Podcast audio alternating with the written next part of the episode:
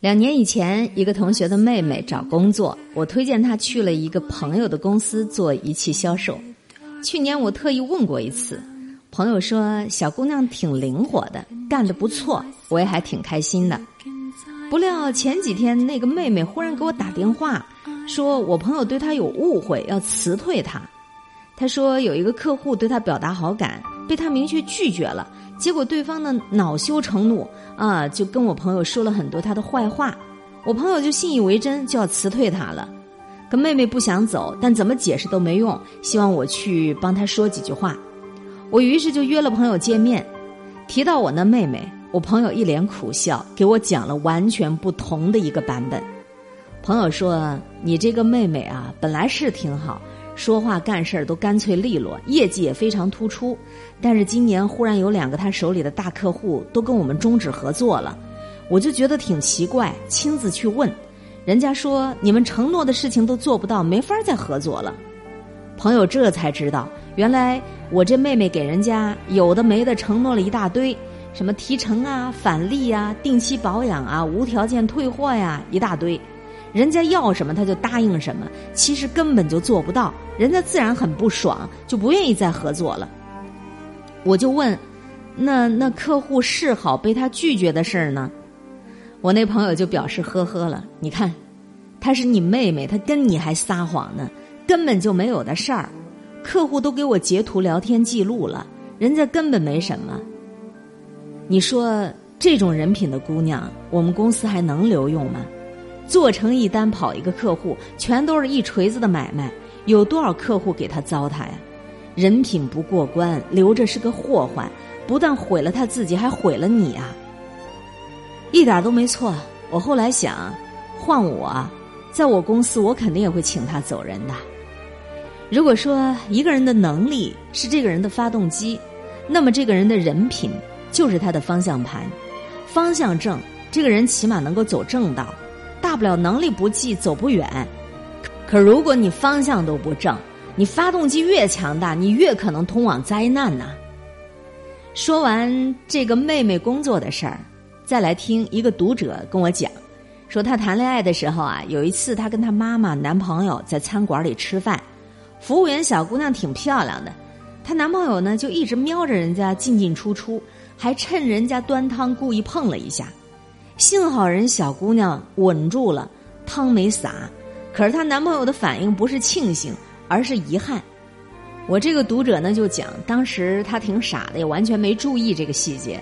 可他妈妈全都看在眼里了，回来就跟他说：“这男孩不行，不能够当你男朋友，啊，挺花心的，品性恐怕就不好，将来很可能伤你的心，你得慎重考虑了。”可是呢，当时这个姑娘啊，正爱的那么热烈。哪听得进去这些啊？后来执意就跟这男的结了婚。第三个月，这男孩就出轨了。那几年，他哭的视力都下降了，嗓子整天都是哑的。最后，终于死了心，离婚了。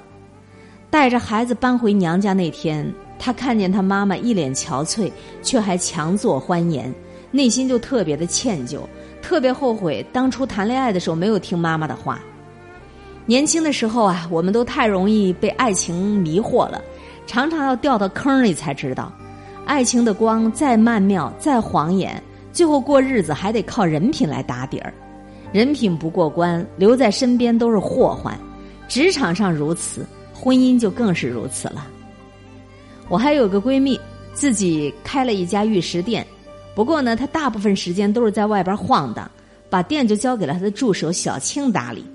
小青是闺蜜老家的亲戚，人也很本分厚道，从来不占人家便宜。买水果别人多找了几块钱，她走一公里路也得转回去给人退了。有一次她记错了价，把店里的一个两千多的手镯当成五千多的卖给了一个老太太，自己发现以后郁闷的都不行，坐在那儿一直掉眼泪。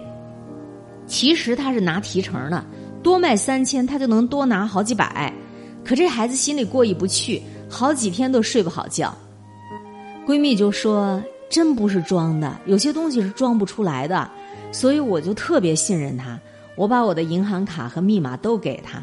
你说换个人我敢吗？我多没安全感呢。其实小青并不怎么会做生意，闺蜜经常被她气得脑门疼，但是她坚决不换人，不但不换，还老给人发奖金，生怕小青走了。有一回，我跟闺蜜喝茶，喝到一半，她忽然想起来什么，火急火燎的打电话嘱咐小青：“哎，今儿我表姐去店里，你注意点啊。”那是她亲姨家的姐姐，人不太行。有一次去店里，居然就顺手拿走了一条项链。表姐在家没事儿干，说了好几次想去帮她看店，但是我闺蜜可不干呢，不答应。虽然表姐比小青有血缘关系，还亲戚近多了，人又灵活，但是不放心呐。你瞧瞧，人品不行，一票否决。闺蜜就说了。这可能也是大部分人做决定时的一个本能，越是事关重大，越是要考验对方的人品如何呀。老实说呀，生活中确实有一些东西很难得去用肉眼判断利弊，比如有时候我们闯红灯，我们骗客户，我们欺负弱小的势力群体，我们占朋友的便宜，我们在该买单的时候躲到洗手间里去。好像感觉都非常良好，哎，今儿赚到了，今儿贪了便宜了，没看到任何坏处。但你得知道啊，那只是眼前的利益。如果你放眼你这漫长的一生，你做过的那些降低你道德底线、折损你自己人品的事情，很可能又会一件一件的连起手来来制裁你的。所以，你要想取得长期的最大利益的话，你还是得认认真真的积攒你的人品啊，能够不撒谎。不作恶，善待他人，遵守一切社会规则，该尽的责任都尽到，答应别人的事都尽量能做到。这漫长的一生，还是得靠好人品，才能伴你行走的更远，行走的更稳呐。